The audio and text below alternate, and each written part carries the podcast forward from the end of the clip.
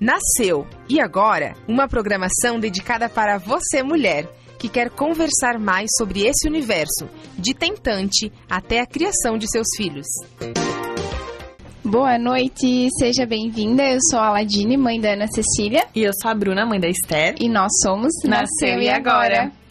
Antes de iniciarmos o nosso papo de hoje, eu quero lembrar você que ainda não é inscrito no nosso canal do YouTube para se inscrever, deixar o seu like, comentar nos nossos vídeos, que é para o conteúdo chegar para mais pessoas. E lembra de ativar o sininho das notificações para não perder nenhum podcast por aqui. Afinal, a partir de janeiro, nossas lives serão transmitidas exclusivamente pelo YouTube. Então, aproveite para compartilhar o conteúdo aí com a família, com os amigos, para todo mundo ficar por dentro. E para você que gosta de ouvir podcasts, estamos nas principais plataformas de áudio digitais: Deezer, Spotify, Amazon Music e Apple Podcast. Segue a gente lá também e fique por dentro de muita informação de qualidade. E lembra de seguir a gente aqui no Facebook, no Instagram, no é, procurando por Projeto Nasceu e Agora para acompanhar todo o conteúdo da semana e não perder nenhuma novidade de 2024. E hoje chegamos ao nosso último podcast do ano. pois é, Bruna, 2023 está acabando e nada melhor do que encerrarmos com os nossos papos com desabafos maternos. Com toda certeza, Ala. Afinal, toda mulher, mãe, precisa desabafar. E neste último Desabafos Maternos do ano, vamos receber uma concordiense que é mãe de filha única e está encarando a segunda graduação e uma transição de carreira enquanto materna em São Paulo. Pois é, Bruna. Ela é arquiteta, já deu aula de inglês, já vendeu arte na praça e resolveu topar uma aventura louca de largar tudo e ir embora com o seu parceiro, longe de toda a família e qualquer rede de apoio. Mergulhou na maternidade e todos os seus assuntos. E quando saiu do outro lado, descobriu uma paixão pelos assuntos da psique atualmente cursando o quinto período de psicologia, ativista de várias causas, como amamentação prolongada, criação respeitosa, etc. Aceitou nosso convite e vai contar mais sobre sua experiência de vida e de maternidade. Seja bem-vinda, Ana. Bem-vinda. Obrigada a você por topar estar tá aqui, né, no dia 26 de dezembro, né? Conversando com a gente, trocando essa, essa ideia, ideia de experiência e vivência que você tem aí, bem diferente da nossa, né? Uhum. Para tantas mulheres se inspirarem e poderem também é, aprender um pouquinho mais com a experiência das outras, né? Isso aí, tem que manter essa corrente, gente. é. A gente tem que se abraçar, né, Ana? E a gente estava conversando aqui e você me abraçou no meu puerpério, né? Então eu chamei ela várias vezes e ela foi super assim, de respondia, me ligava, mandava áudios longos, né? A gente discutia muito sobre. Então foi muito bom, assim. E a gente poder ser rede de apoio uma da outra é, é muito especial, né? Eu, eu vejo como uma corrente mesmo, porque eu aprendi com outra outras que já estavam ali nativa antes de mim. Aprendi com muita gente que estava postando conteúdo, psicólogas, psicopedagogas, pediatras, e eu acompanhava muito esses assuntos. E aí depois vieram outras depois de mim que às vezes vinham me pedir ajuda e eu auxiliava essas outras pessoas. E agora Aladine, eu te ajudei, agora você está ajudando outras pessoas e é uma corrente que é uhum. é importante é, que a gente continue porque isso mantém a gente unida, né? Mas uhum. também faz a gente se sentir menos, menos sozinha. Uhum. É, o nosso projeto nasceu com esse intuito, né, Ala? E eu uhum. acredito que o, o quadro Desabafos Maternos, acho que até inconscientemente também é, surgiu por essa necessidade da gente é, ter mulheres da vida real, digamos assim, uhum. trazendo a experiência delas, a vivência delas, para que elas é, sejam é, inspiração mesmo para nós que estamos começando e que sejam essa, esse apoio, né? Essa troca e seja uma corrente, como você tem dito. Então, é, a gente às vezes traz alguém aqui no programa e as mulheres que nos escutam ou nos assistem acabam pegando ela como referência, trocando ideia, fazendo amizade, criando um laço, né? E isso que é maravilhoso no poder, né, da, da comunicação. É importante porque cada uma vai ter um maternar diferente, uhum. mas não uh, 100% diferente. Então, às vezes, uma coisa que eu falo para você vai fazer todo sentido, vai encaixar. Às vezes é uma coisa que você tá precisando ouvir Uh, às vezes você vai dizer, não, não tem nada a ver comigo, e outras pessoas vão se identificar e vão, nossa, ainda bem, não sou só eu, porque nunca é só você. Uhum. ah, mas às vezes só falta essa pessoa para te dizer, comigo também foi assim, e, e é isso, né? Uhum. Ana, então vamos começar o papo, desabafar, né? Tu tem algum desabafo do ano, é. um da ano semana, difícil, do mês. Foi um, ano, foi um ano de adaptação escolar. Foi, e aí, a minha filha sempre ficou em casa. Então ela uh, ficou muito doente, gente. Ai, doença, meu gatilho. Não, não dá. Doença é triste porque eu sabia que as crianças ficavam doentes quando elas entravam na escola já esperava por isso, mas não quer dizer que quando chega na hora eu fico, uh, que fácil. Não, gente, é uhum. é doença com criança é punk. E é uma, situação, é uma situação que essa em específico me causa ansiedade. Então foram muitos episódios de ansiedade. Nossa. é, e aí ela tem. Ela, a gente está tratando bronquite agora, não. Então imagina, toda doença respiratória a Marina pegava e era febre, às vezes dava febre e não dava mais nada. E aí falta escola, tem que remanejar toda semana. Então foi um ano difícil, gente. Mas tudo bem. Há de ser melhor. Amém. Vem 2024. Mas faz parte. Inclusive, quando você foi me perguntar ah, qual era o perrengue, né? Doença é um perrengue, gente. Eu acho que não tem nenhuma mãe que vai falar o contrário. Ah, eu, quando meu filho fica doente, eu fico calma. Não tem como, gente. Desestabiliza a gente. Né? Desestabiliza, né? você fica preocupada, você não sabe se o filho vai melhorar ou piorar. É uma coisa triste. Então, foi. Esse ano foi puxado. e nos conta um pouquinho, a Marina tem cinco anos, né? Acabou de fazer cinco anos. Como foi é, a chegada dela? Ela foi planejada? Não foi? Vocês tiveram aí um sustinho quando veio positivo? Conta um pouquinho pra gente. Uh, eu, é, eu engravidei da Marina, eu já tinha 20, 28 anos. Uh, mas eu já eu lembro de sentir uma urgência de ser mãe quando eu tinha lá 23, 24, mas eu tava em outro relacionamento e parecia nunca ter essa oportunidade, assim, nunca era a hora. Não... E aí depois passou essa vontade de ser mãe, eu fiquei, não, não, não preciso mais ser mãe, não é mais a minha vontade. Uhum. Depois eu conheci meu parceiro e aí a gente. Uh, foi quando ele me convidou pra morar em, sei lá, qualquer lugar do mundo, porque ele tava para ser transferido para qualquer lugar do Brasil. E eu não sabia para onde. Eu, e ele falou, vamos comigo? Eu falei, vamos. E eu não sabia para onde eu ia, a gente podia ser Acre. falei, bora. e aí. Que bom que foi São Paulo. Não, foi Santa Maria. Ah, foi Santa verdade. Maria. A, a gente foi a nossa Maria. primeira é, mudança, foi lá onde a Marina nasceu. Só que quando ela tinha cinco meses, a gente já, já tava em São Paulo. E aí a gente ficou naquela coisa assim, ah, uh, eu, eu tenho hipotireoidismo desde criança, então eu tinha um risco maior de ter aborto espontâneo.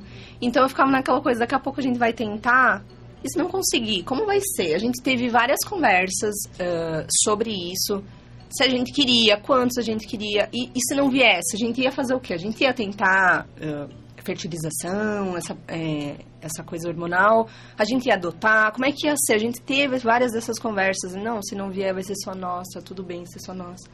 E aí a gente uh, parou de usar camisinha, gente. E é assim que faz filho. e, e se viesse, vinha, Uhum. E no primeiro mês veio. Olha só. só tava assim, só tava esperando um ok, pode vir. e veio. Então, foi assim, uma surpresa, mas uma coisa um pouquinho mais consciente, né? A gente já uhum. tava, a gente já tinha uma estrutura de vida ali, já não era aquela coisa, não temos casa, a gente não sabe se vai ficar junto, não. Já estava uma coisa mais estruturada. Então foi muito bem recebido. E, mas não foi. Uh, eu, eu não sou aquela mãe que romantiza. Eu sou uma mãe muito prática. Então eu. A gravidez foi uma coisa assim tinha um, tinha um ser com perna crescendo dentro de mim. Se você pensa no nível prático, é bizarro que tem um par de pulmões além dos seus crescendo dentro de você. Então eu não tinha essa conexão, assim, sabe? Mas eu adorei estar grávida, foi, foi gostoso, foi. Parecia uma galinha choca, sabe? Eu tava no meu cantinho ali, chocando. Ele, ele, ele fazia muitas viagens, ele atendia agências do, do sul do Rio Grande do Sul todo, então ele passava a semana fora. E eu em casa, em Santa Maria, não conhecia ninguém, gente. Era assim, não conhecia ninguém, ficava trabalhando. Achei um lugar para fazer yoga. E era só eu ali, chocando. e, e eu fui uma grávida tem um filme que chama O que esperar quando você está esperando. Uhum. E tem aquela grávida que não sente nada. Eu era essa grávida. Eu não tive estria, eu não enjoei, eu não tive nada. Não, mal e mal tive um desejo. E foi uma gravidez muito tranquila. Tive poucos, assim, sintomas decorrentes, né? Do, eu entendo que tem um hormonal ali que deixa a gente mais sonolenta, muda o paladar. Mas para mim foi uma coisa muito tranquila, então foi um, foi um período de boa, assim eu tava sozinha, então essa foi a parte atípica da minha, da minha maternidade desde sempre. Quando eu engravidei, eu tava para me mudar e todo mundo assim, meu Deus, e agora? E perguntavam para minha mãe, tu não vai junto? Como é que vai ser? não, gente, tinha eu, tinha meu marido, duas pessoas, dois adultos dão conta de uma criança, né? E eu já tô avançando um pouquinho na Sim, pergunta. mas agora eu vou, vou voltar, vou te puxar Voltei. um pouquinho.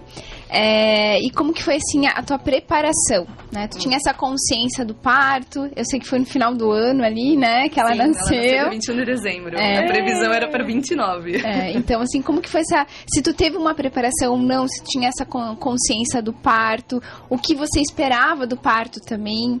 O que que tu tinha, assim, na época? Assim, eu fui a grávida nerd. Eu estudei, eu mergulhei nos estudos na, na maternidade. Eu, eu não sei se era justamente por eu estar nesse ambiente, assim, mais, mais sozinha...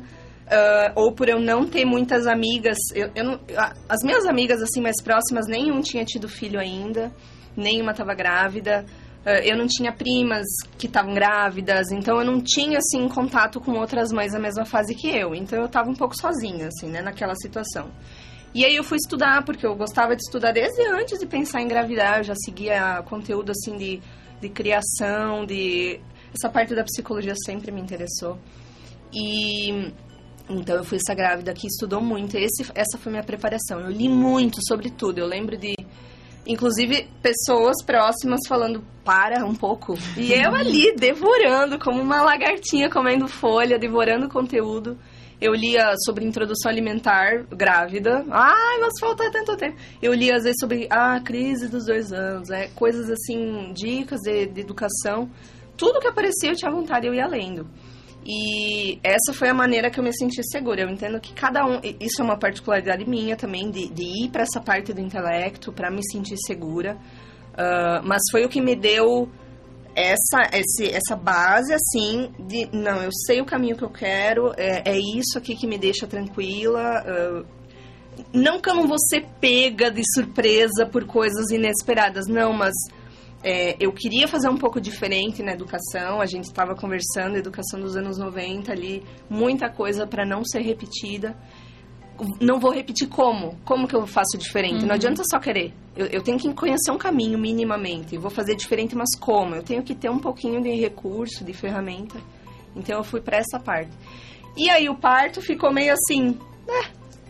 Foi uma coisa que eu não tinha essa. Uh, eu foquei muito no pós. Hum. Eu, eu, muito, assim. A amamentação, por exemplo, era uma coisa que eu sabia de cor, gente. Eu sabia tudo. A pojadura, as massagens, uh, tudo. Eu sabia tudo. É, é, esterogestação. Agora já esqueci uma parte. mas eu tava craque, assim, né? Sim. E aí, a parte do parto, eu pensei, bom, a minha mãe eh, teve três filhos de cesárea, então não foi uma... Eu não tinha exemplos, me faltou um pouquinho esse repertório, essa coisa, assim, de, de ter exemplos de pessoas. Tipo, você teve parto em casa? Eu não conhecia ninguém que tinha tido parto em casa. Uhum. Então, eu pensava, bom, o parto é um dia. A amamentação é, sei lá, dois, no mínimo, anos. Uhum. Então, vamos focar no que... É, dura mais. Né, no que dura mais. E aí eu, uh, o parto eu pensei, bom, vou esperar entrar em trabalho de parto e seja o que Deus quiser. eu não acabei me preparando, então eu não uhum. tinha doula. O que eu tinha foi uma consultora de amamentação, que era uma, era uma enfermeira obstetra, que ela fazia esse serviço, e ela ficou comigo no, no pós-cirúrgico. Eu acabei ah, fazendo cesárea.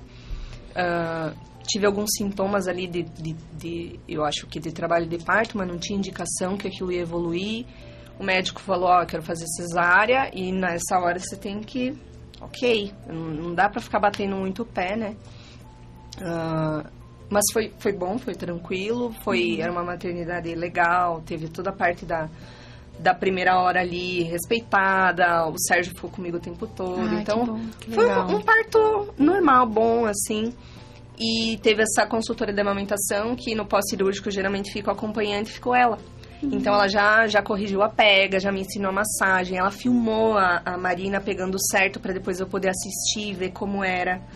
Uh, o Sérgio já ficou, já acompanhou na hora do primeiro banho, então em casa ele, ele que me ensinou como que pega essa criança, como é que, né, ele já sabia. Então foi, foi tranquilo. Mas não foi o, não foi o parto natural, né? Uh, mas assim, olhando para trás, algumas coisas ficam, né? Ah, eu queria ter feito de outro jeito. Isso agora, infelizmente, não, não, não tem como voltar. Quem sabe como... no próximo, não sei se vai ter próximo. Não, não vai ter próximo. Ah, não vai ter, não, já, já de... tá encerrado decidido. e foi desse jeito, e é isso. que legal. E tá tudo bem também, né? Uhum, com Sim, certeza. São escolhas que, que o casal tem que fazer. É. E ali nasceu e agora? Qual que foi o teu, assim, nossa, ninguém me falou, não tinha lido, ninguém me contou que era assim. Uh, poucas coisas. eu li bastante. Poucas coisas me pegaram de surpresa. Uh, eu lembro que a, a pojadura foi bem assustador, gente, porque o, parece que o peito vai explodir. Uhum. Só que a consultora já tinha me, me, me, me, falado, me ensinado as massagens de alívio, de, a ordenha de alívio, gente. Uhum. Isso é muito importante. Nossa. Eu já sabia fazer a ordenha de alívio. Já vai embaixo do banho, deixa a água cair, faz a massagem. É, é, ela tinha a massagem de, do toque, tinha aquela do, do shake. shake. Uhum. Uh, como que pega o bico para você fazer essa ordenha de alívio. Então já, já sabia. Mas foi assustador, gente. Quando desce o leite ali, dá aquele. Parece que vai explodir. E outra coisa que não me avisaram, e depois eu pensei, bom, né, seria, teria sido muito bom, foi, ano, foi um ano depois que, quando entrou a cuidadora da Marina, Carol, uh, a, a Marina já tinha um ano e um mês, e não me avisaram, gente, que ajuda paga é rede de apoio. Olha. que coisa óbvia. Você pensa, bom, eu tô aqui, eu trabalho em casa, eu posso ficar com ela não precisa de mais ninguém. Gente, que ideia! Eu, eu precisei voltar pra terapia porque era muito cansativo. Eu ficava sozinha o dia todo com ela, de manhã e de tarde.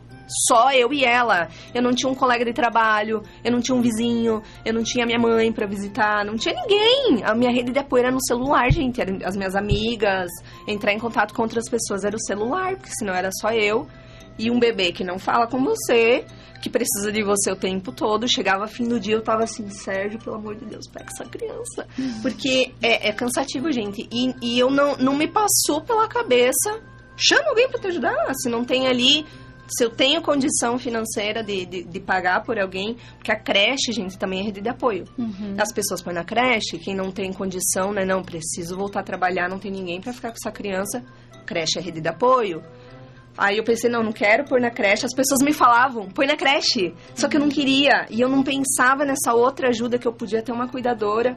Eu tô numa cidade enorme que eu entendo que aqui às vezes tem. Você fala, ah, é, procura alguém para cuidar. Você não acha. Às vezes não é aquela pessoa é, dedicada que vai amar teu filho. E a Carol não, a Carol maravilhosa. Ama a Marina, às vezes mais que a gente, eu acho, porque ela ama criança. Que dá pra devolver, né? É, é. E, Compra só às mas vezes. foi essa rede de apoio, gente. De, de ela ficava Legal. manhã e tarde com a Marina, dentro de casa, ali no ambiente da casa, enquanto eu trabalhava. Mas era aquela coisa também proporcionou essa experiência com outras pessoas pra Marina, que eu sozinha não dou conta, gente. A gente não dá conta de de, de, de dar para a criança tudo o que ela precisa de experiência, não dá? E, e, eu queria que tivesse me falado. Lá até com porque... seis meses eu já tinha ido atrás. É, até porque a gente não tá fazendo só isso, né? Como tu disse, você trabalhava, né? Sim. Tem as coisas da casa, atenção pro marido, tudo, né? Sim. Então, não é só estar com uma criança. E eles, eles desgastam a gente emocionalmente também, né? A gente se entrega. Fisicamente. É, a gente se entrega muito para eles. Então, realmente, no final do dia, a gente tá, meu Deus do céu, eu amo você, minha filha, mas vai com teu pai, vai com alguém. Eu preciso de pelo menos cinco minutos na caixa do nada. né? é, é, isso, gente. Assim, é, chegar num nível que você não consegue ir no banheiro fazer xixi porque você tem que ir com a criança pendurada mamando. Isso chega num ponto baixo ali da dignidade. que de dignidade. Fazer, de fazer o número dois com a criança mamando, porque ela não quer deixar você.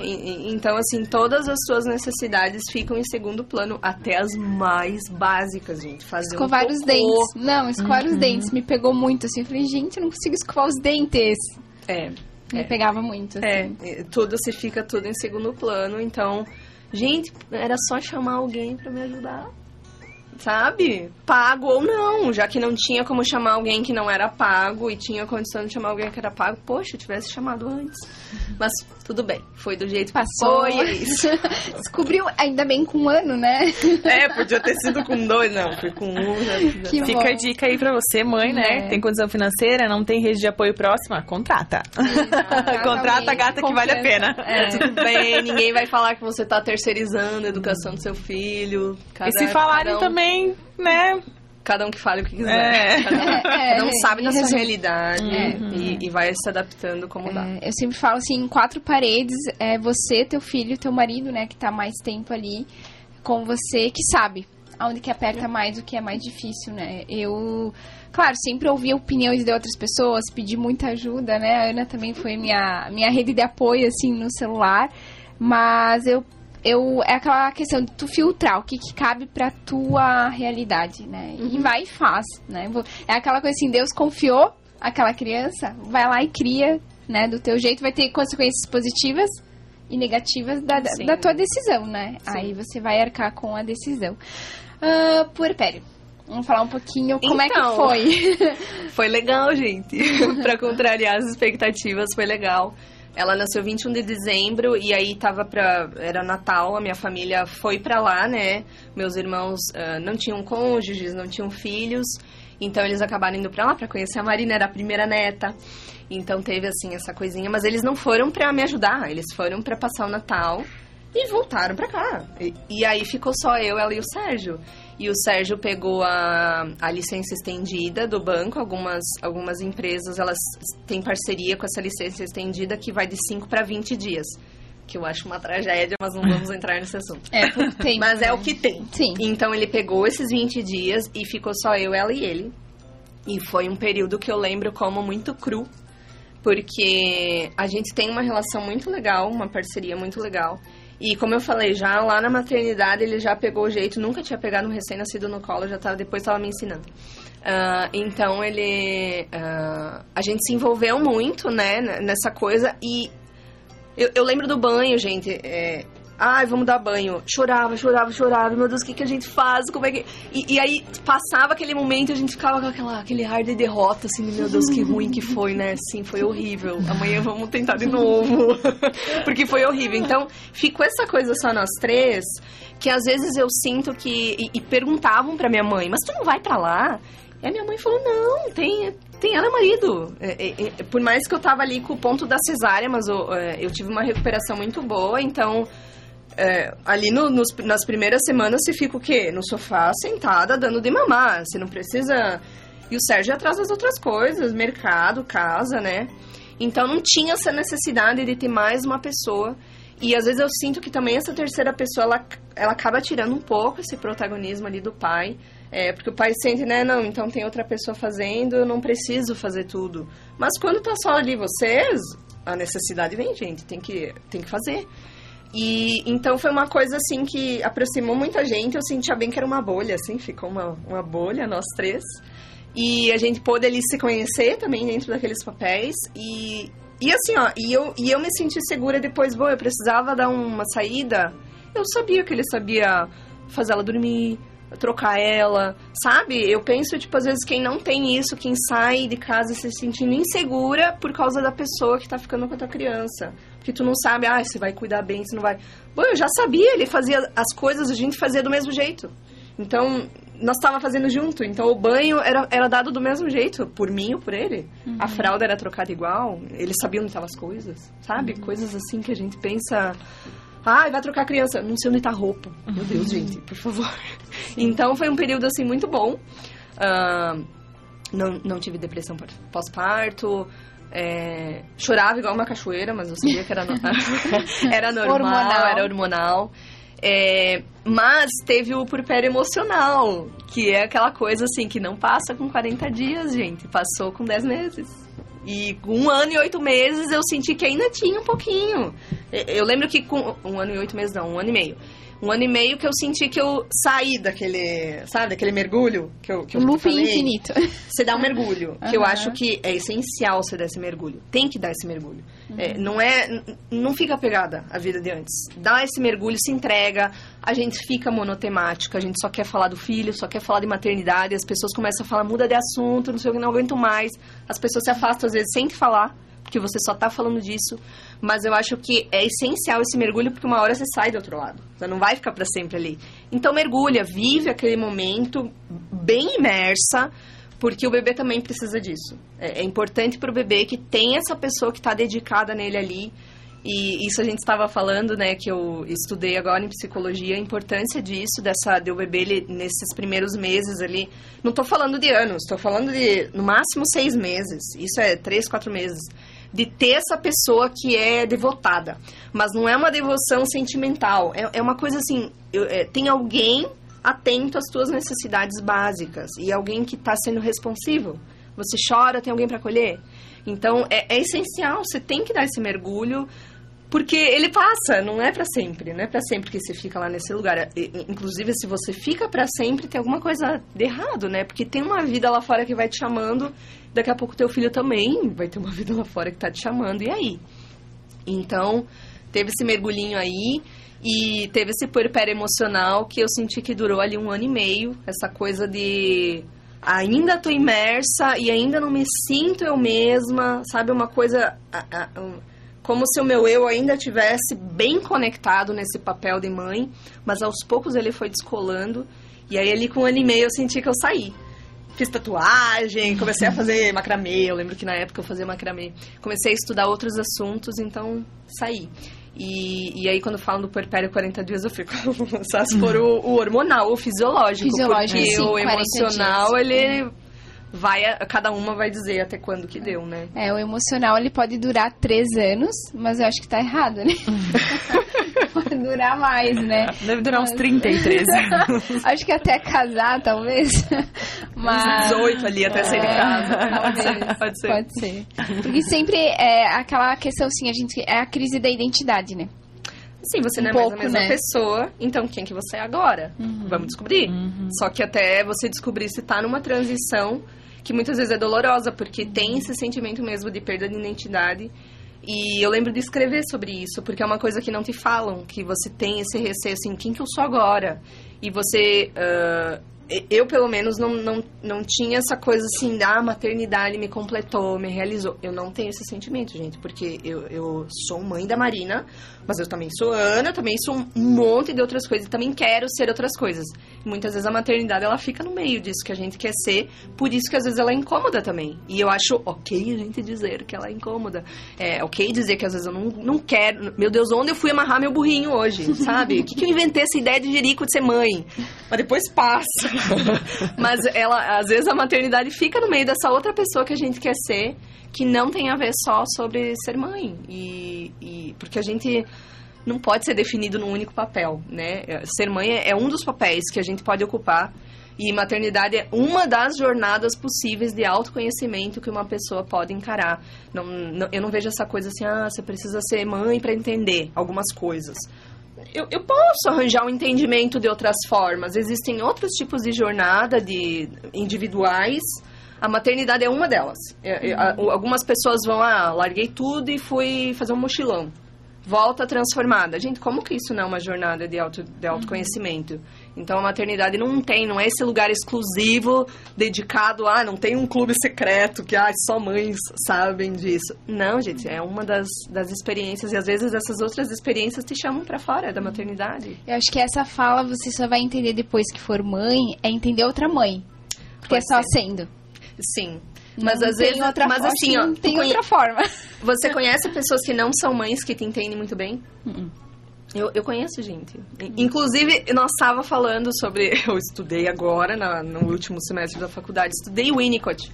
O Winnicott era um homem europeu, branco, sem filhos, que entendeu muito mais de relação de mãe e bebê do que muita mãe que viveu na prática, entendeu? Uhum. Ao mesmo tempo teve a Melanie Klein, eh, antes dele, que foi uma mãe que viveu na carne as mazelas da maternidade. Ela teve quatro filhos, os dois primeiros ela teve depressão pós-parto. Ela não, ela era uma mãe muito jovem, então não foi assim uma maternidade uh, ideal, né? E, e, nos outros dois ela tentou meio que compensar. Então foi, foi são dois exemplos ali da, da psicanálise infantil. Uma que viveu na pele o que quer ser mãe e o outro não. Uhum. Mas os dois compreenderam muito bem essa, essa dinâmica de mãe e bebê. Então eu acho possível. Eu acho. É, tem um pouquinho essa coisa. Nessa, sim, que não tem um pouquinho, a gente fica nessa coisa do lugar de fala. Tipo, uhum. quem é você para falar de maternidade? Uhum. Você nem tem filhos. Sim. Mas. Não, mas eu, é, é, quando eu, eu tenho essa fala, assim, é só você sendo mãe para entender. É assim, ah, o que, que é uma amamentação? Passar, né? Sim. É só sendo, só vivendo. Sim, sim. Passar uma noite em claro com o filho doente. Sim. Né? São, eu digo assim, são de, talvez entendendo aquela questão psicológica, ok, mas assim, eu digo, passar porque uma mãe passa é só a mãe. O sentimento, né? Ter o sentimento de, meu Deus, eu amo meu filho, mas eu queria ficar cinco minutos na caixinha do nada. né? Então, assim, é só uma mãe. Eu amo meu filho, mas leva ele daqui. É, quero sair correndo, mas com o filho no colo, mas é, é, é, eu, eu vejo nesse lado, assim, é só uma Sim. outra mãe. Sim. Né? Porque tal, eu já fui muito julgada, assim, de falar, nossa, não tá bom, tá ruim. É, ela, e eu receber de volta, não, você tá reclamando o quê, né? Tu teve um parto em casa, natural, e aí tu tem uma filha saudável, tu tá reclamando do quê? Né? Então, vem, vem Mas tem, lado, às vezes né? a gente ouve isso de outras mães. É, exato. Também e é, é, o que mais dói, né? É, é Quando dói. vem de outra mãe, é. né? Que era uma pessoa que supostamente era para entender uhum. o lugar que você tá falando isso, mas às vezes é uma pessoa que, que, que, vai te julgar duramente. Então eu acho que depende, depende de quem que vai te ouvir, como que essa pessoa vai receber. Muitas vezes ela tem. É, eu não sei se vocês tiveram, tipo, amigas que não têm filhos, mas que ficaram ali com vocês e uh, aceitaram de boa essa condição nova, porque muitas vezes alguns amigos não conseguem, né, acompanhar, uhum. tu não sai mais tanto, a tua dinâmica muda, você chega atrasada porque, ah, o filho não deixou sair, às vezes cancela em cima da hora. Não é todo mundo que consegue entender e, e nem tem que também, porque uhum. é difícil, é uma outra fase, você não é mais a mesma uhum. pessoa, e às vezes aquela pessoa nova já não combina com aquela com aquelas pessoas que te acompanharam antes, né? Uhum. Mas tem às vezes pessoas que não têm filho e elas uh, têm um entendimento legal, assim, da, da tua nova fase e conseguem encarar super de boa. Uhum. Respeitam, né, tu, Respeitam a tua nova momento, versão. se interessam por você, vem perguntar uhum. como é que você tá. Eu, eu tive pessoas, assim, que não que tinham bom. filhos e, e, eram muito acolhedoras, assim, nesse uhum. ponto. Então, são experiências isso, Isso é né? gostoso também, né, pra, acho que te traz um olhar diferente para aquela amizade até então, né? Isso, isso, dá uma renovada se você pensa, nossa, que massa. Ou, ou é aquela pessoa que ela não se importa, né? Que você responde uma vez a cada cinco dias. tipo, tá lá a mensagem de cinco dias e, meu Deus, amiga, te esqueci. Ela fica, da onde, né? Não fica chateada se interessa pelo teu filho, gosta do teu filho, sabe? Mesmo não sendo madrinha, não sendo tia, mas é, quando vê teu filho, lembra de trazer um presentinho, gente. Isso é. E, e não precisa ser mãe. Uhum. Olha que coisa. Nós temos, nós temos um casal, né, amor, de amigos que são nossos padrinhos de casamento e que de tantos que a gente tem são os que talvez são mais próximos. Eles toda toda vez que a gente vai lá visitar eles ou eles vêm na nossa casa, eles trazem alguma coisa para Esther. Quando eles viajam, eles trazem alguma coisa para Esther. Eles amam ficar com ela. Eles nos dão muito suporte assim. Ela é minha amiga, me dá muito suporte emocional. Então, e eles não têm filhos ainda, então realmente é possível isso, uhum. sabe? Uhum. É mesmo sem ter essa vivência, ter esse essa, essa empatia, né? Esse esse é acolhimento. bom as expectativas também, não é. achar que a pessoa tem que continuar do seu lado, uhum. porque é uma fase de muitos lutos emocionais, assim. Algumas coisas vão ficar para trás e é bem doloroso, Algum, né? Você vê, não, isso aqui não, não tem mais como, não. mas é isso. Ana, vai lá. E você falou ali da amamentação, né, da questão da pojadura, que você estudou bastante. Foi tranquilo para ti? Teve algum momento que você olhou para aquela pequena no teu colo e falou assim: "Meu Deus, como é difícil, mesmo estudando, mesmo tendo todo o acompanhamento?" Então, gente, eu não sei quantas vocês receberam aqui que amamentam, Mas a minha filha tem 5 anos e ela ainda mama para dormir. Então eu sei que isso é tá dentro do esperado e tá dentro do que eu queria também. Uh, hoje ela só só mama para dormir, é só um afago ali que muitas vezes a criança teria a chupeta no lugar, né, uhum. né, que é normal. Para ela ainda é o bico do seio. Uh, a gente não teve problema nenhum, não tive nem chegou a sangrar meu bico, né, que é uma coisa que todo mundo fala que é normal. Não aconteceu, como eu tinha essa consultora de amamentação, ela já me passou é, óleozinho lá, eu nem lembro qual era, não era a vaselina, era, uma, era um outro, um cicatrizante. Uh, como ela já corrigiu a pega, então não teve esse problema da pega, não, não tive intercorrências. Eu tive uma, eu lembro que eu tive uma mastite, porque eu tinha muito leite, eu vivia com as poças. Eu lembro um dia de estar almoçando e sentir minha perna molhada, e quando eu olhei, era o, era o peito pingando na minha perna, tinha uma Nossa. poça de leite na minha perna eu tinha muito leite. E, e aí a Marina era uma criança que mamava muito. Uh, então, fechou. Uhum. e, e aí eu tinha essa coisa, né, de vou amamentar até quando ela quiser. Uh, tinha, teve vários, vários momentos que eu quis desistir porque era muito cansativo, gente. Eu lembro que quando ela fez dois anos, ela estava numa fase. Você já está dois anos amamentando essa criança todos os dias, muitas vezes 6 a 8 a 10 vezes por dia, dois anos todos os dias. Você já tá aqui, ó. E, e é dois anos, então você ainda tem chão. Só que nos dois anos eu, eu tenho uma impressão, é, isso é de, de análise de, da minha amostragem particular, de amigas, né, que ainda amamentavam os filhos nessa idade o bebê ele começa, ele volta a mamar que nem um recém-nascido. Eu não sei o que que acontece ali, alguns vão dizer que é salto, que não sei o que, mas a criança começa a mamar muito e é uma fase que você já, é, é acho que muitas mães acabam conduzindo um desmame, uh, justamente por olhar aquela criança que já está grande você pensa, dois anos já tá bom. E essa criança não para de mamar, eu tô exausta.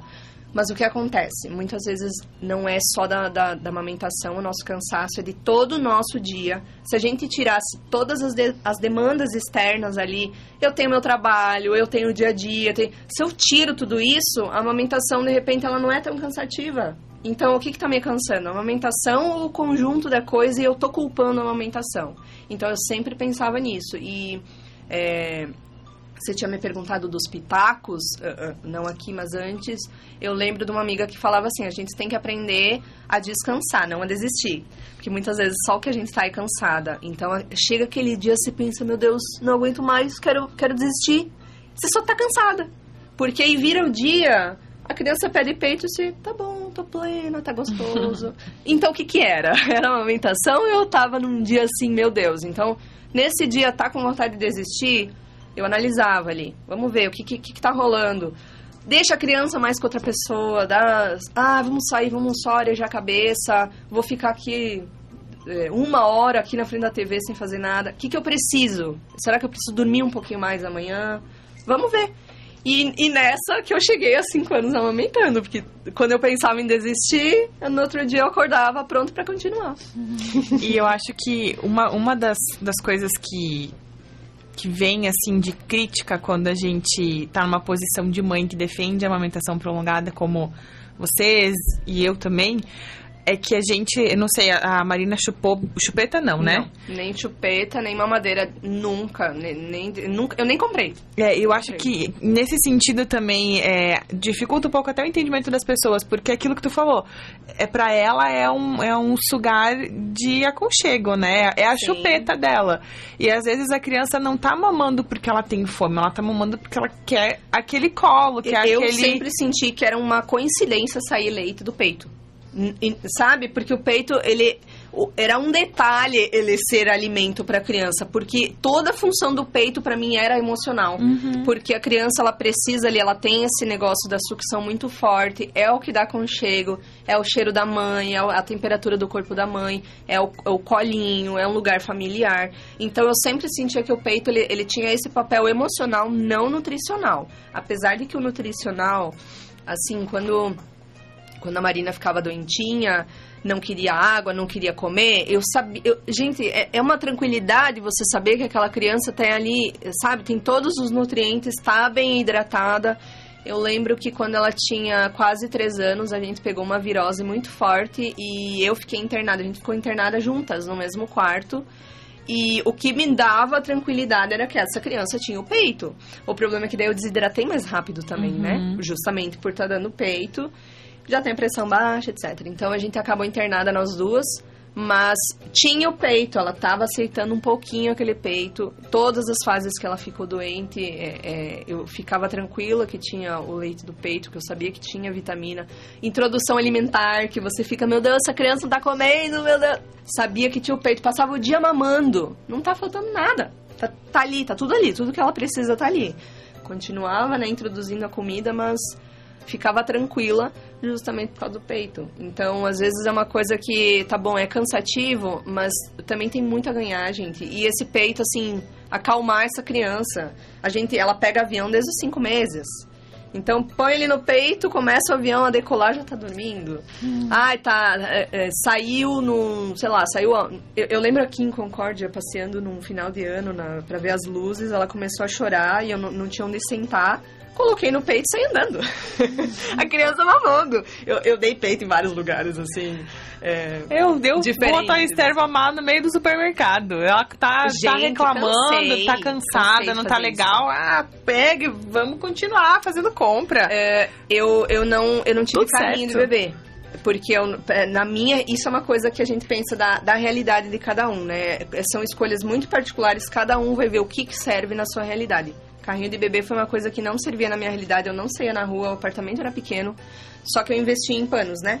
Então no começo eu tinha um paninho, amarrava ela, saía no paninho. Depois eu investi numa mochila evolutiva. É, era um modelo que ele tinha umas alças bem largas, assim, acolchoadas, ele tinha um suporte aqui muito bom que distribuía bem o peso dela.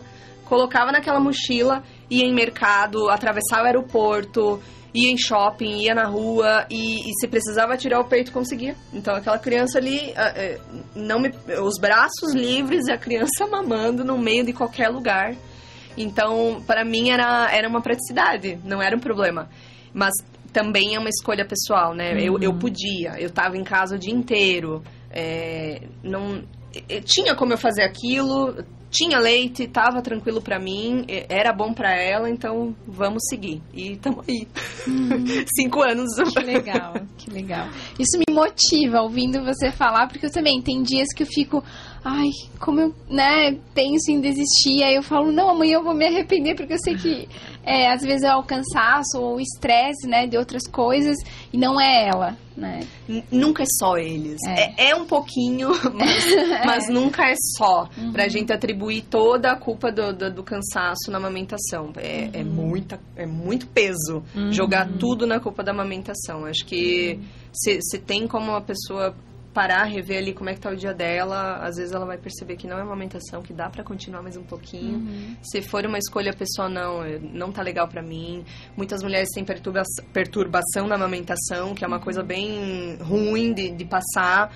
Às vezes tudo bem, vai, conduz esse desmame gradual ali. Cada um vai saber o que é melhor para si no, dentro uhum. da sua realidade. Ana, pitacos. Você recebeu muitos? Lembra de algum que tu ficou assim, ai, essa pessoa não sabe o que tá falando? Ou algum pitaco que te ajudou, que tu ouviu e pensou, não. Mas depois tu pensou melhor, ah, dá certo. Lembra da parte da, da, da maternidade da mãe nerd? Então, no que a pessoa vinha com o pitaco, eu já ia. Não é bem assim. é, eu já tinha lido uma coisa de antemão que falava sobre aquilo, então eu já estava segura no caminho que eu estava escolhendo. Então, ah, por que, que não põe ela na creche, por exemplo, né? Uhum. Eu posso ficar em casa com ela. Uh, creche até os três anos é, é, é, rede de apoio dos pais. Não é um benefício para a criança, é para os pais, gente. Uhum. Porque a criança, ela não, não, Essa coisa, ah, tem que socializar. Até os três anos, ela não. Psicologicamente, ela não tem essa, essa necessidade ali.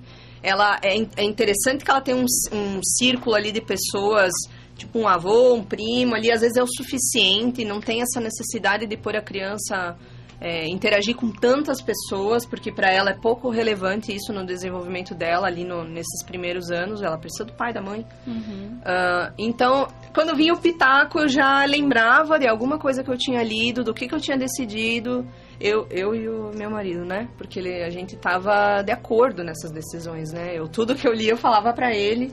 Então a gente estava de acordo, a gente já sabia. Uh, e como eu tava nessa, nessa vida isolada, Uhum.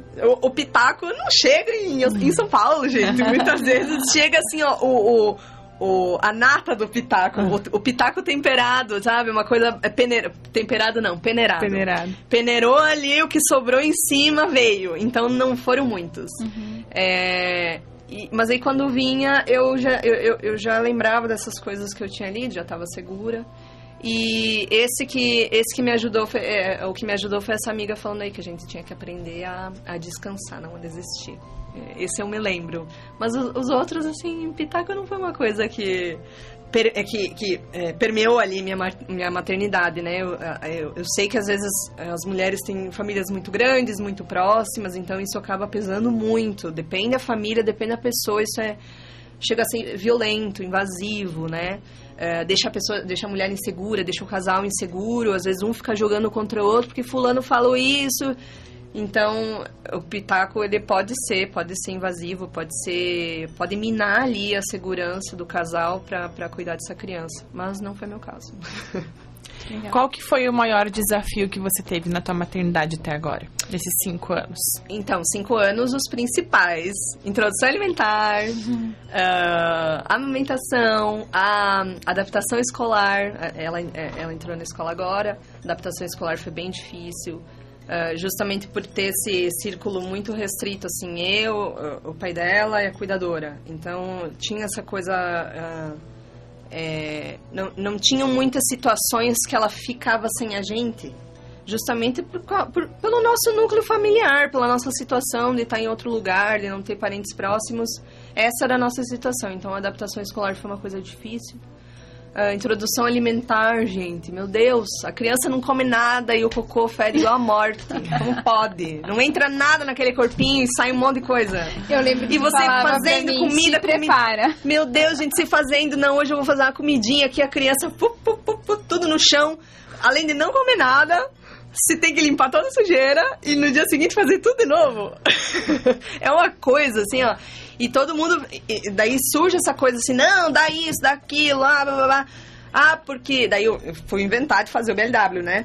Claro que o BLW ele não é o, o alimento cortadinho, ele é toda uma conduta de respeito à autonomia do teu bebê, que vem da amamentação, que vem da, da, da, da coisa de você não pôr a criança andar se ela não tá pronta, deixa espaço livre, deixa espaço seguro. O BLW ele tem isso. Então acho que se você escolhe um caminho ali já de respeitar a autonomia do teu bebê, desde o parto, desde decidir, "Ah, não, o bebê vai vir a hora que ele tá pronto. Isso já é respeitar a autonomia do bebê. O BLW é uma consequência, né, de você dar o alimento ali picadinho, a criança pega com a mão o que ela quer. Mas mesmo assim, é, foi difícil. E, e os pitacos tinham, ah, porque ela vai engasgar, meu Deus.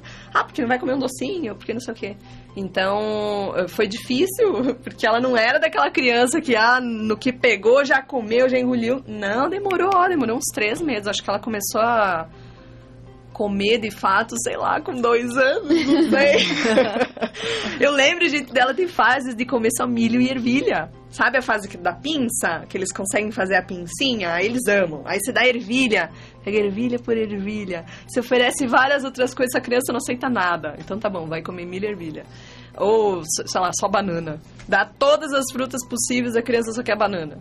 E então foi, foi difícil a introdução alimentar, porque tem que ajustar o tempo todo essa expectativa do que, que eu acho que a criança precisa e do que ela de fato tá me indicando que ela precisa.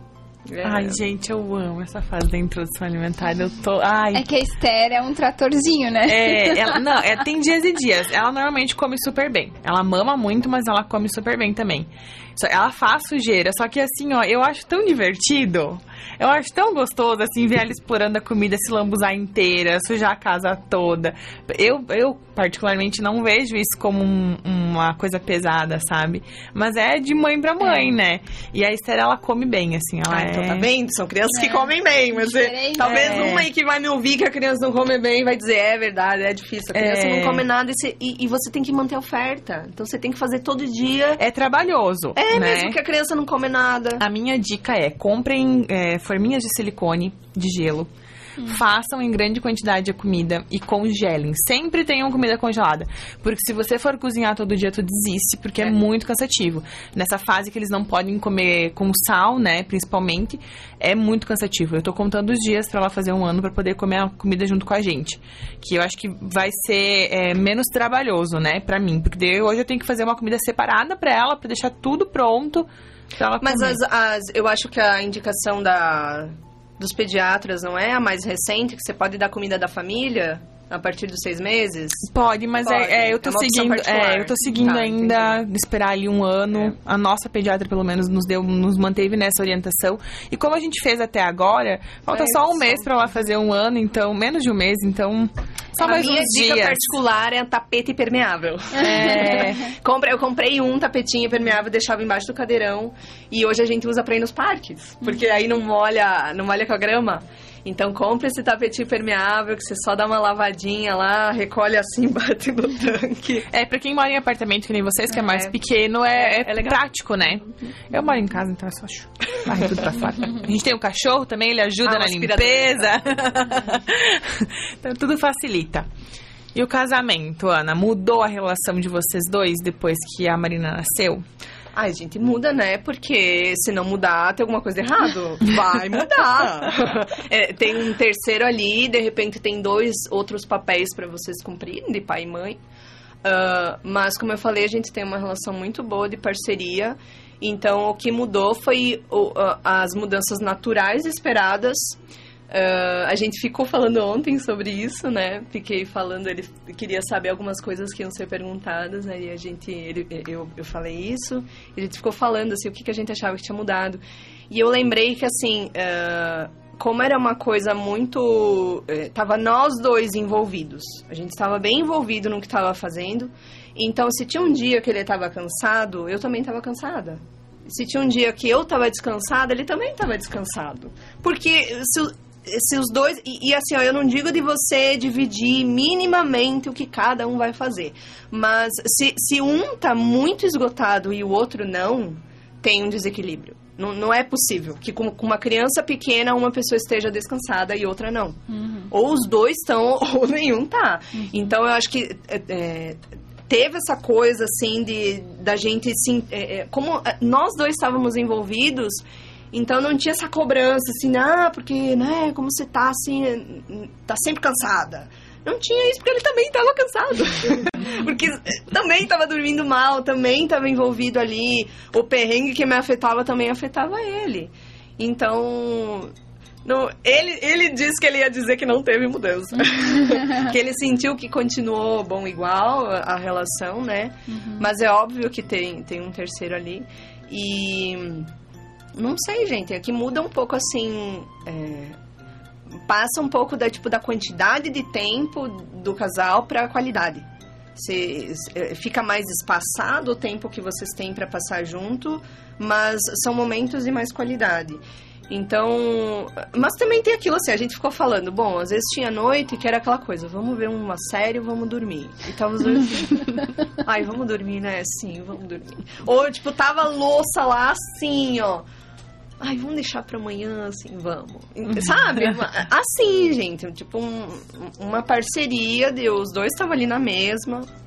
Então foi uma coisa que aproximou mais a gente. Eu acho que aproxima, assim, o casal quando eles estão entregues ao momento. E, e, e também ter esse entendimento que tem esse mergulho, que lá do outro lado você sai. Daqui a uhum. pouco sai. Não, não é para sempre essa fase. Uhum. Uh, não é para sempre que vocês vão acordar super cansados, não é para sempre que vai acordar com a olheira até aqui embaixo, que dormiu só duas horas por... Não é toda noite que você dorme só duas horas por noite. E vai diminuindo, né? No começo é mais noites, depois diminui um pouco. Você vai ter mais noites bem dormidas do que menos. Então é uma transição gradual, assim. Uh, mas eu também acho importante não, não se perder nesses papéis. Porque vocês não são só isso, né? Então, não é aquela coisa assim de. Ai, porque separa tempo pro casal. Não, não é exatamente isso. É uma coisa de, tipo, ainda se enxergar como não só pai e mãe, é, tem uma outra pessoa ali. Tem, tem um outro indivíduo com a, a bagagem dele antes de ser pai tá ainda ali, a, a, minha antes de ser mãe tá ainda ali. E eu ainda tenho outros interesses, que não é só maternidade, e ele também outros interesses que não é só paternidade. Então a gente ainda conservou essa individualidade. Então ainda tinha, tipo, coisas para se interessar que não era só a Marina, né? Então, ah, eu, o, o, Sérgio gosta muito de música. Então, bem envolvido, assim, com coisa de música. E eu com coisa de arte. Então, a gente ainda conservou essas vidas, assim, fora desses papéis. E que isso acaba gerando um interesse, né? Porque se, se olha pra pessoa, ela, ela tá fazendo outra coisa que é interessante. Que não é só envolvida com, com, aquela, com, com, aquele, com aquela coisa que vocês têm em comum, né? Então, acho que é importante, sim, se você ter esse espaço fora desse papel mas no, no tempo que, que é o tempo. Não precisa apressar isso. Acho que são coisas que vêm naturalmente. Tem essa parte que vocês. É só o pai e a mãe da Marina e nada mais. Mas daqui a pouco, uh, conforme ela, a, a, criança vai crescendo, vão surgindo espaços para vocês serem outras coisas. E é, eu acho que é nesses espaços que dá para se encontrar de novo, dá para você manter o interesse, ainda é uma pessoa legal de conviver, que tem muita coisa para acrescentar, para me trazer de, de diferente. É isso. Vamos para o nosso intervalo, Ala, Vamos. dos nossos queridos apoiadores, né? Afinal de contas, é graças a eles que a gente está no ar, né? Isso mesmo. Então, para começar, um recadinho para você que está grávida ou que sonha em amamentar ou já está com o bebezinho no colo aí e ainda possui alguma dificuldade na amamentação. Você precisa conhecer a enfermeira Rafaela Grosser. Ela pode ajudar você, porque ela é consultora de amamentação e especialista nos cuidados de mãe e bebê. Como a Ana falou, ó, a importância de uma consultora de amamentação para te orientar ainda aí na gestação é, e acompanhar logo nos primeiros dias aí pós-parto. Faz, faz toda a diferença na apojadura, no, na persistência na amamentação para você não desistir aí, né? Então chama a Rafaela que ela vai ajudar você. Além disso, ela também trabalha com a perfuração auricular com o método seguro e sem dor para recém-nascidos, crianças e adultos e faz a lobuloplastia, que é aquela correção aí da, do rasgo, né, na orelha ou da assimetria dos furos. Então para você saber de tudo aí da amamentação, nos cuidados do recém-nascido e ainda melhorar a estética da sua orelha, chama a Rafaela no, no Instagram, é enfermeira.rafaela e saiba mais. Agora vamos falar da doutora Flávia Rodrigues.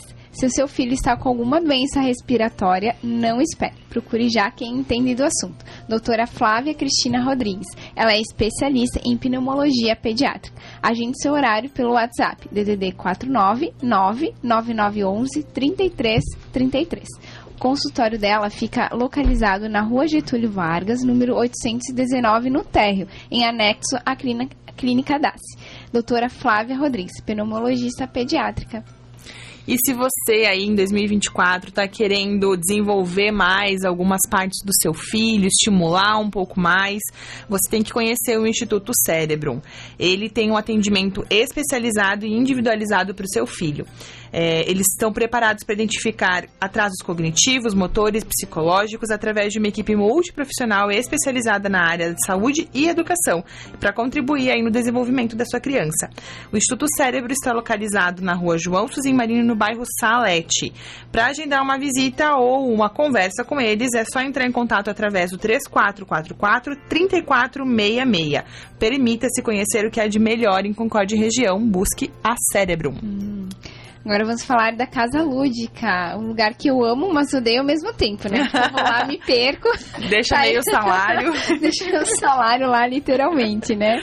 Então, você que é pai e mãe, né? Tá ali com o filho muito nas telas, principalmente agora, nas férias, né? Então, os filhos às vezes nos enlouquecem também. é, você quer procurar recursos diferentes, brinquedos legais que envolve toda a família? Então você precisa conhecer a Casa Lúdica. Lá você encontra diversão e, acima de tudo, respeita os aspectos individuais de cada criança, contribuindo para uma infância mais saudável, feliz e lúdica também. Então fica ali na Rua Marechal Deodoro, número 449, no centro, ao lado da Igreja Matriz, em frente à praça ou chame no WhatsApp DDD 499 8435 5305. Casa Lúdica, juntos por uma infância mais lúdica. É nossa apoiadora também, a Aladine Calderoli Doula e educadora perinatal.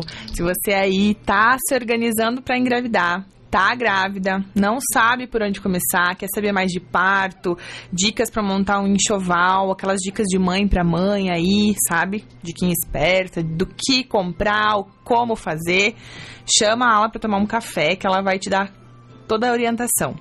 É só encontrar, procurar por ela no Instagram, arroba Calderoli Doula, Calderoli com dois L's. E marcar um cafezinho aí, né?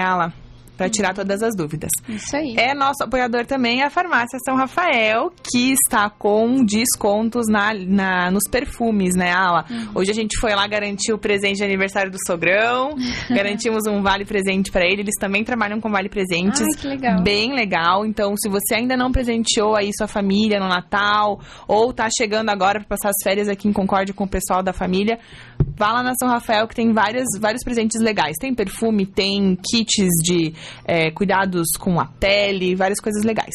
A farmácia São Rafael fica em frente ao Via Passarela. Só chegar lá falar com o Ivan, com a Andréia ou com a Vanessa que eles vão atender vocês. Antes da gente retornar ao papo, quero lembrar vocês, né? Hoje é o nosso último programa de 2023. Na semana que vem, a Alagine e eu estaremos de folga. Uhum. A gente fez um post lá do Reels para saber quem, qual foi o podcast mais votado, mais aplaudido aí por vocês. Tá valendo da Ana também. É, dá tempo de votar, dá tempo de votar viu? Segunda-feira a gente vai postar o resultado e na terça nós não estaremos aqui ao vivo, então nós vamos reprisar pela rádio o programa mais votado, o podcast mais votado aqui pela rádio. Nós vamos tentar ver se a gente consegue reprisar no Instagram e no YouTube, a gente não sabe se vai conseguir. Se a gente não conseguir, a gente vai postar o link aí para vocês é, poderem acompanhar, né, Ala? Isso mesmo. Então, vamos continuar o papo que já são nove e nove da noite. Então vamos tentar aí fazer um resumão agora pro final. uh, Ana, falei que não ia fazer e fiz. Uh, nada. é, eu fiquei pensando muito nessa pergunta, gente. Eu acho muito normal, né? Falar, não, não vou fazer nada disso. Uh, eu não, não consigo me lembrar de nada muito específico. Alguma coisa deve ter escapado, mas nada que me marcou. Uhum. Porque eu mantive a mente bem aberta, que do, ao mesmo tempo que eu estudei muito, mas eu também sabia que eh, às vezes eu ia tentar e não ia dar.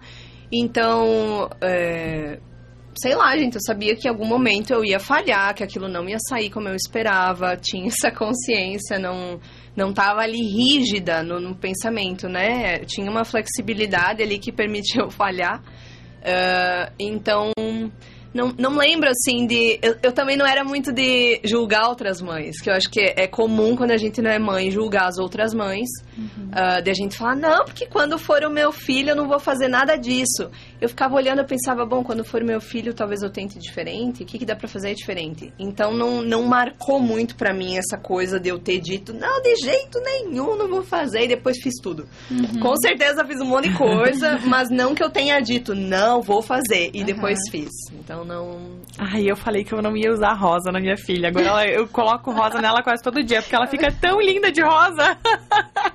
A minha, a minha escolhe. Eu não Droga. coloquei assim, não emperequetava a menina, não colocava lacinho, nada, e agora ela é uma mini perua que ama rosa, glitter, laço, colar, pulseira, tudo, esmalte, ela ama tudo. Então, Ai, que amor. Não, não fui eu, é dela. Veio com a personalidade dela. É dela, né? ela gosta de se enfeitar. Eu gostava, minha mãe gostava. É isso. Vem de geração em geração. Isso, né? Ser mini perua. Ana, o que mais te cansa na maternidade? É, é a parte das doenças, gente. Não, não tem comparação. Ai, é, não me é assusta. Triste. Não, assim, é Socorro. que assim, ó, a Marina tem uma deficiência de um anticorpo chamado IgA, que é um que protege as mucosas respiratórias intestinais. Ela não tem esse anticorpo. A gente descobriu fazendo o rastreio da alergia. Ela, a pediatra pediu todos os anticorpos e esse deu zerado. Então hum. não é que ele é baixo, ele é zerado. E é uma coisa muito comum na população, é, o, é, a, é a deficiência de anticorpo mais comum, só que quando é, faz 6, 7 anos, o corpo ele, ele dá o giro. Ele uhum. arranja outras formas de, de compensar essa falta. Mas até lá, todo vírus que tiver no ambiente ela vai carimbar. Ela vem, Check. é aqui. Mas ao mesmo tempo são quadros muito brandos. Então, assim, ah, dava três dias de febre e de repente um nariz escorrendo. Pronto, acabou. E esse ano que foi mais tenebroso, que ela pegou três pneumonias, mas eu acho que também tá atípico, não só o caso dela de, de ter essa deficiência, mas de ser entrada escolar e de serem crianças pós-pandemia, que a gente sabe que os pediatras mesmo falam que é uma loucura, que eles nunca viram disso, que as crianças pegam quadros, às vezes dois tipos de vírus ao mesmo tempo, às vezes dá, é uma semana doente, uma semana não, o ano inteiro, sabe? Semana sim, semana não tá doente, emendando um quadro no outro, às vezes, enfim, é, é, é, várias, várias coisas fatores, né? culminaram para isso. Mas, ao mesmo tempo, eh, são quadros leves, tinha amamentação, então... Imagina se eu não amamentasse. Imagina se ela entrasse antes na escola. Como que ia ser? Ainda nessa condição de ser mais suscetível a, a infecções respiratórias. Então, deixa eu chegar. Com certeza vai ser outra experiência. A minha foi uma, a tua vai ser outra. Estamos nessa expectativa. Com certeza não vai ser fácil, porque Sim. não é fácil. Sim. Mas a gente dá um jeito. Deixa eu chegar. Então, Ana, vida profissional pós a Marina. Como ficou? Então, minha situação é atípica, né? Não é, é, Não sou CLT, eu sempre fui autônoma, então eu só meti o trabalhinho na mala e fui junto, trabalho em casa. Mas aí inventei essa ideia aí de fazer uma faculdade nova. eu tô com 34 anos, tô agora no. Tô indo pro quinto período de faculdade, lá com minhas colegas de 20, 19 tá muito legal, gente. É muito legal. É, e ainda mais psicologia, que você tem uma bagagem é, de vida mesmo, de experiências de vida. Isso, nossa, isso abre teu olhar. E esse negócio de eu ter estudado coisas antes, agora eu tô na faculdade e de ver tudo que eu estudei e que eu consigo aplicar com a Marina validado. Não que a gente precise dessa validação, mas de você chegar lá e, e falar, meu Deus, eu tô no caminho. Sabe? A faculdade me deu um pouco isso, de saber que eu tava no caminho, de, de ver lá, não, tem evidências neurocientíficas, ressonância magnética, que violência, que bater, deixar de castigo, isso diminui o cérebro, diminui a massa cinzenta do cérebro da criança. Então, sabe, de, de chegar lá e ver ali que, que as escolhas que a gente fez na, na, na educação da Marina, que foram escolhas boas, que está sendo ali amparado pela ciência, são, é o melhor caminho no momento, talvez daqui 20 anos isso Mude, algumas né? coisas caiam por terra, mas de saber que tipo a gente se informou, a gente foi atrás do melhor caminho e que isso tá ali respaldado dentro do que se sabe que é melhor para ela. Ah, mas também outra experiência, tipo, a criança com 5 anos e eu na faculdade. então é outra rotina, tem que adaptar. É, eu estudo de manhã já para não é, poder manter a rotina da noite. Então fiz a adaptação que eu podia. Conversei com o meu marido também pra gente, não, vai ser diferente, vai ser um pouco mais puxado.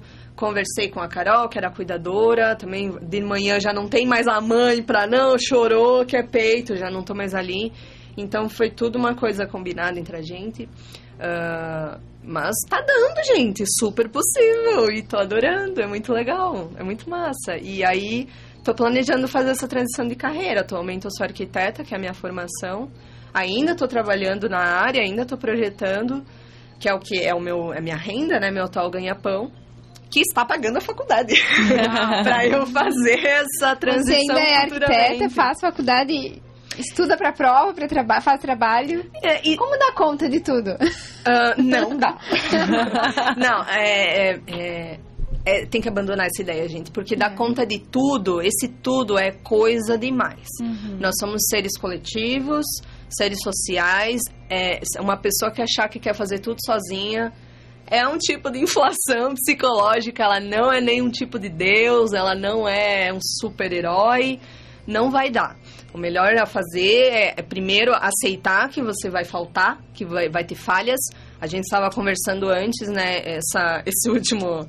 Como tá fresco o conteúdo que eu acabei de aprender na faculdade. Uh, o Winnicott falava que o ser humano é um ser criativo e ele cria nas faltas, ele cria no, no, nos buracos que a gente vai deixando. Então, nem sempre eu posso estar presente o tempo todo, nem sempre eu posso ser a pessoa mais acolhedora do universo, nem sempre eu vou falar as coisas certas, então vai ter faltas. O que que, o que, que é, o que, que, a criança vai criar nessas faltas, nesses, nesses espaços que eu vou deixando? É uma oportunidade que eu estou dando para ela. E ele falava muito disso, dessa que ele preferia muito mais essa mãe que, que ficasse em dúvida se o que ela estava fazendo era certo, se, eh, eh, sabe que ela tinha essa insegurança, do que uma mãe que dizia não, eu faço tudo certo e se alguma coisa der errado foi o externo. Uhum. Ele preferia muito mais essa mãe falível e ele dizia que uh, a gente é falível, que a gente é mais confiável justamente porque a gente é falível. E que se a gente pudesse ser nós mesmos, aí sim os nossos filhos teriam a chance de conhecer a gente. Porque a gente estava sendo a gente mesmo, não estava sendo uma versão idealizada de uma mãe perfeita que dá tudo, que provê tudo. Essa mãe não é uma mãe real, é uma mãe idealizada, está lá no mundo da ideia. Vamos trazer um pouco para o real. E a mãe real não dá conta. não vai dar conta, não. Então, Abandona essa ideia, aceita que você é imperfeito, que na hora de pôr em prática vai falhar. Você vai falhar, gente, vai falhar, vai dar coisa errada. Então, acho que para dar conta é primeiro abandonar essa ideia. Não vai dar conta. não tem que dar conta, não tem que. É, é tudo, é muita coisa. Então, ajustar um pouquinho as expectativas. Como a gente falou, se tá ruim sozinha, chama ajuda. Convoca a tua rede de apoio. Se você tem condição, paga, sabe? Nós tínhamos condição de ter uma ajuda paga, então chama essa ajuda paga. As pessoas que não têm condição, põe na creche, gente. Às vezes é o que dá para fazer, tá tudo bem. Assim a gente vai dando conta, né? E, e sendo falha, sendo imperfeita. Esse é o da conta. para finalizar, nasce uma mãe, nasce. Ai, gente, eu pensei tanto nessa frase. eu acho que nasce uma pessoa nova, com, com potencial aí para ser várias outras coisas. É, é, uma, é, é uma jornada de autoconhecimento, de, de individuação, de você se tornar uma outra pessoa que você nunca foi, abandonar essa outra pessoa que você foi antes e ver o que, que surge aí, gente. É uma jornada e mergulha, vai, pode ir fundo, tá tudo bem. Depois você sai lá do outro lado. E eu acho que é isso. Nasce uma, uma chance nova de você saber quem você é naquela, naquela outra situação. Que lindo, né? a gente se redescobre, né? Todos os dias. Sim, e é doloroso às vezes. Não vai é. ser gostoso, gente. Não é. vai ser não, bom. Não é porque a gente... É, a pessoa que a gente estava acostumada a ter, a ser, né? A conviver com a gente mesmo, ela morre, né? É, de certa forma. É porque a gente resgata algumas coisas de quem a gente era com o tempo depois que a gente vira mãe, mas a gente nunca volta a ser quem a gente era 100%. Então, é uma redescoberta e é doloroso, né? Porque você, de certa forma, precisa se reinventar em alguns aspectos, né? E você vai conhecer coisas, às vezes, que estavam intocadas. Então, às vezes, aquela criança, no meio da birra, você sentiu vontade de bater e não bateu por que, que eu não bati? Como eu fui criada? Como foi a minha infância? Tem coisas que são muito dolorosas que na maternidade aquilo tá escancarado na tua cara e não dá para fugir. Então o negócio é pega, abraça, vamos olhar. E nem sempre isso é. Eu sei que tem essa parte da maternidade muito legal, gente. É muito legal ver a criança estreando no mundo. Uhum. Tu, você vendo todos os primeiros dela, né? Mas tem essa parte que você ainda é um indivíduo, que o teu papel não é só ser mãe, é também ser mãe, mas é, tem outras coisas ali que, que pedem para vir.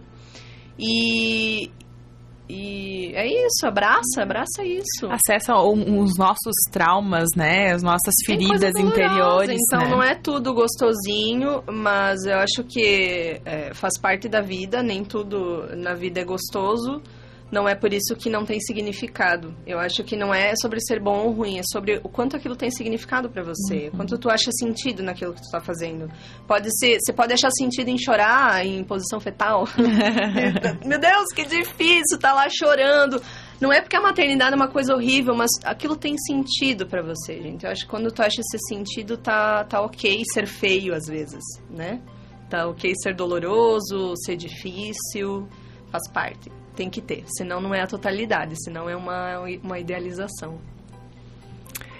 Que papo gostoso, né, Ala? Hum, a gente ficaria muito mais tempo, mas a gente sabe que para quem escuta, para quem assiste, é cansativo, né? Muito tempo. Então a Ana vai voltar sim, gente. Vai. Vamos ajustar a- as agendas aqui para falar mais. Exatamente. Fechando aí 2023 com chave de ouro, né? Conteúdo riquíssimo de desabafos maternos. Muito. Né? Se você vai assistir depois, então não tá assistindo ao vivo, tenho certeza que vai gostar tanto quanto quem escutou ao vivo, né? Com certeza. A gente quer agradecer primeiro a Ana por ter se disponibilizado até aqui, por ter dividido essa experiência que você viveu, que é, para mim foi muito rica. Acho que me veio vários insights assim do que eu passei e do que eu projeto pra minha pequena Esther nos próximos anos e eu acho que vou fazer muitas reflexões significativas. né? Acho que vai, vai valer muita reflexão aí. Tenho certeza que quem assistiu também. Bateu. É, bateu. e agradecer vocês, né, que estiveram conosco durante 2023. Eu tava refletindo hoje à tarde. A gente começou com um programa despretensioso, né, Ala? E virou um propósito muito maior. Que é levar informação de qualidade, levar acolhimento, levar uma leveza no maternar para quem nos assiste, para quem nos escuta. E não só para as mulheres, mas para os pais, para a família que é rede de apoio para os amigos, para os padrinhos, para os tios, para todo mundo que acompanha as crianças, né? Que vive essa experiência. E meu sentimento é finalizar 2023 com muita gratidão, principalmente a minha sócia amada, pela parceria, por me aguentar, né? Não é fácil. a gente sabe o quanto foi desafiador e o quanto ainda vai ser porque a gente tem planos ambiciosos para 2024, a gente precisa se manter firme e é muito feliz para mim poder contar com você. Obrigada mesmo. Tentar não chorar. É, como a Ana falou, nem tudo é lindo, nem tudo é maravilhoso, né? Quem só nos escuta ou senta ali assistir, é, tá, deu tudo certo, né? Mas para dar esse tudo certo, nesse dia tem muito trabalho por trás, né? Tem muito a gente amamentando as nossas filhas e com o celularzinho ali do lado. É, um convidado cancelou, quem a gente vai colocar no lugar, né? Muita coisa que dá errado que ninguém vê, né? É, e a gente não fala, né? Mas é, gratidão, né, Bruna? Pelo Ricardo também, o Renan que tá em casa, nossas filhas, nossas redes de apoio pra gente poder estar aqui, né? Que as nossas filhas estão com as avós, né? Então, toda, toda a nossa equipe por trás, que não são remunerados, né? Ainda. Trabalho voluntário. São todos voluntários, mas a gente tem sim muitos é, sonhos e projetos um pouco ambiciosos, mas a gente sabe que a gente sabe que a gente tem muita vontade para fazer, né? Agradecer a todos também que nos ouvem, que nos dão essa audiência que também precisa, é, quem nos apoia financeiramente, porque a gente precisa pagar, né, o espaço aqui para estar aqui. A gente ainda não recebe salário, né? Por isso a gente fala em ambição, porque a gente quer também ter um salário ano que vem. Então, é, agradecer a todo mundo, principalmente a Bruna também que me aguenta, né? Que me ajuda, que me apoia, né? Teve momentos que eu, eu né, além de, de estar aqui, eu sou doula, então eu estava muito cansada às vezes para vir aqui. A, a Bruna, né, me apoiou para estar aqui sozinha, então só agradecer a todos que vieram, assim como É. a Ana hoje, né, de férias, veio dia 26 estar aqui. Então, todos também que vieram é, trazer conteúdo para vocês de qualidade, estiveram de forma voluntária também. Então, agradecer a todos que tornam, né, o projeto Nasceu Agora Possível. possível. E na verdade eu ac- acredito que é, eu, ia, eu queria finalizar justamente assim. Agradecendo a Ana em nome de todas as pessoas que passaram por aqui esse ano, porque foram graças a vocês que a gente não desistiu. Porque cada um que passou aqui é, validou a nossa ideia, a nosso, o nosso sentimento, o nosso sonho. Então, é vocês que estão aqui nos respondendo um monte de perguntas são muito importantes para que tudo isso permanecesse e prospere, sabe? Continuem, gente. É muito legal o que vocês estão fazendo, porque a gente está num interior, a gente sabe que a cultura às vezes barra muitas coisas, ah, informação nova, fresca. sabe? Às vezes a gente não tem muito para onde ir gente, e, hoje em dia é um excesso de informação. Uhum. Você não sabe por onde começar. Meu Deus, eu leio aonde? Eu jogo no Google, eu não sei. O vizinho fala uma coisa, a mãe falou outra, o pediatra falou outra. Então, vocês eh, criarem um lugar aqui que está centralizado, um lugar, assim, um, um start, né? Onde eu uhum. começo? Não, vai ali, começa ali aos pouquinhos, vai seguindo outras mães falando, profissionais. O que vocês estão fazendo é bem massa. Parabéns, de verdade, por vocês é, empreenderem isso e, e darem cabo e tirar esse plano do papel, gente. Admirável isso. Às vezes as coisas ficam só na, na cabeça da gente. Nossa, e se a gente fizesse tal coisa? Não, vocês fizeram, gente. Tá aqui, ó. De, de, tá concreto, entendeu? Uhum. Então, parabéns. Obrigada. Obrigada. Ana, a gente vai deixar você finalizar, então, né? Esses desabafos maternos. Deixei uma frase para as mães que estão nos ouvindo e assistindo. Ai, meu Deus, gente. Você não me pediu isso, não pensei em nada. A gente sempre pega nossos convidados de surpresa. É, não dá para ser tudo planejado. É, isso aí. Ai, gente, eu, eu... O que vem do teu coração. Eu, eu vim lendo essa coisa aí que a gente falou do, do Winnicott e é muito legal isso da de você poder ser você mesmo e assim o teu filho vai te conhecer de verdade. E, e, não, não tem que ser perfeito, tem que ser você.